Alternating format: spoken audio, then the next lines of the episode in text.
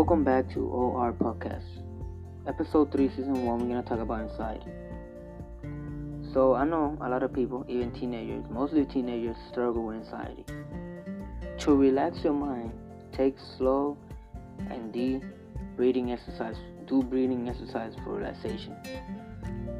Soak in a warm bath. Listen to smooth music. Practice mindful meditation. You know, and write. Write a lot. You can even draw too. You know, that's good. You know, food that can reduce your anxiety is eggs, pumpkin seeds, dark chocolate, and yogurt.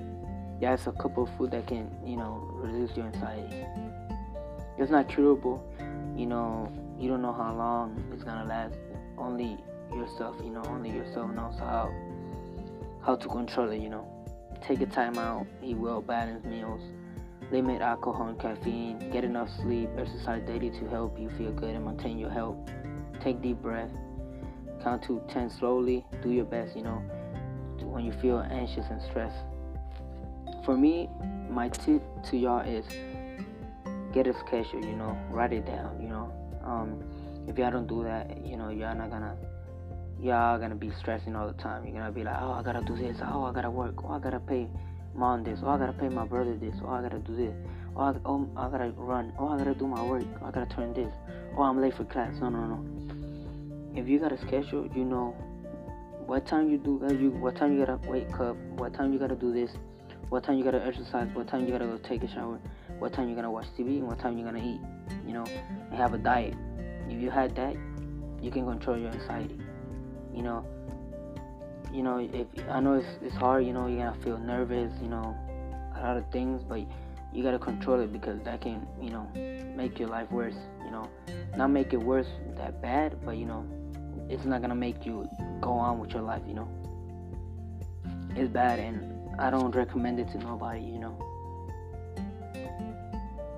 basically vitamin d vitamin b complex and or some vitamins that are good for anxiety. Oranges are the fruits that are good for anxiety. You know, they got vitamin D, vitamin C. Sorry about that. You know.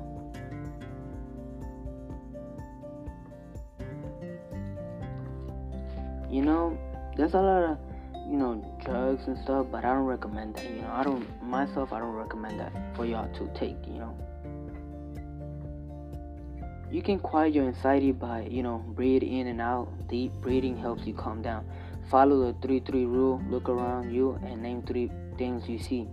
Just do something. Stand up straight, you know. Do something that can help you. How to you, you can relax your heart. Practicing deep or guided breathing techniques such as box breathing. Relaxing and trying to remain calm going for a walk, ideally away from an urban environment, having a warm, relaxing bath or shower, and practicing stretching and relaxation exercises such as yoga. You know, I recommend yoga.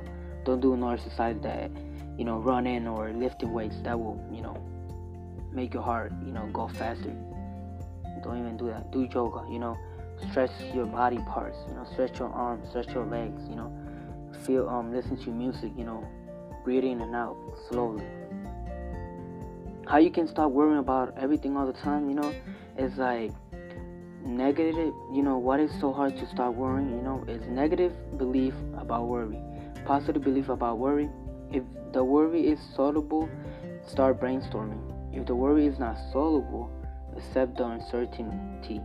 Get up and get moving. Take a yoga or Tai Chi class, you know, meditate, practice progressive muscle relaxation, you know. For me, I always take a breath, like, I, I, I always start breathing, you know.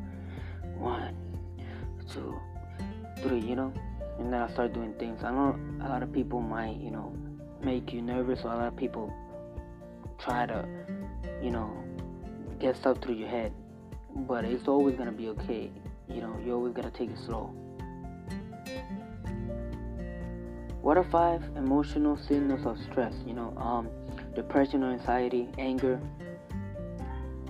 feeling overwhelmed, trouble sleeping, racing thoughts or constant worry, problems with just memory, concentration, making bad decisions. This is your boy Roberto. Hope y'all like it. Season 1, Episode 3.